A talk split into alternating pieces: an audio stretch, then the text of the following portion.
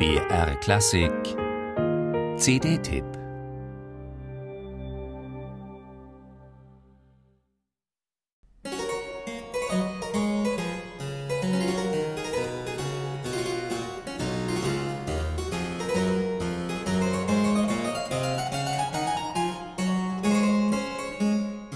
Mozart wechselte wohl 1777. Haydn war anfangs skeptisch, dann aber begeistert vom Hammerklavier.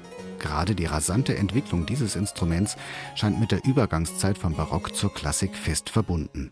Allerdings war das Cembalo noch bis 1800 weit verbreitet und sogar beim frühen Beethoven blieb teilweise noch die Qual der Wahl.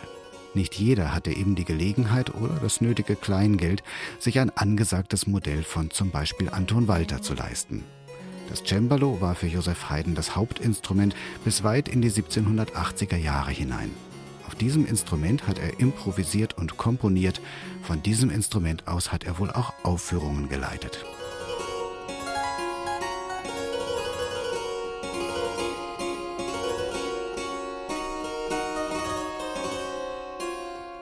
In den Dienst des Fürsten Esterhazy trat Haydn 1761.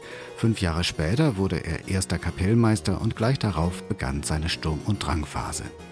Nach ausgiebigem Experimentieren mit großen formalen Freiheiten und harmonischen Wagnissen bildete sich dann in den 1770ern der Stil heraus, den wir heute als typisch klassisch empfinden.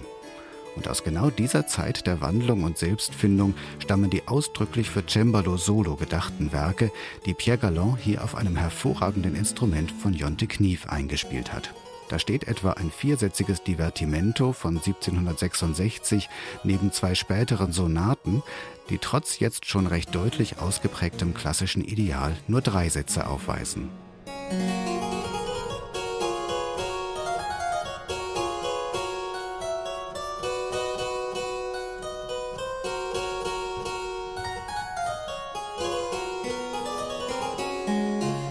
Und er steht der Musik von Haydn sehr gut, dieser vermeintlich veraltete Cembalo-Klang. Die Mischung aus Leichtigkeit und Klangfülle passt hervorragend zu seiner komplett unprätentiösen Wesensart. Einzig in der seinem Dienstherren gewidmeten Sonate finden sich dramatisch gefärbte Passagen, bei denen man sich die fein abstufbare Farb- und Dynamikpalette eines guten Hammerflügels wünschen würde. Aber auch dieses Werk ist explizit für Cembalo geschrieben. Kurios auch, dass die hier eingespielten spätesten Stücke von 1781 ausgerechnet drei Liedbearbeitungen sind. Traut man doch gerade die Wiedergabe von gesanglichen Linien dem Klavier eher zu. Haydn dachte offenbar nicht so, und hier kann man auch hören, warum.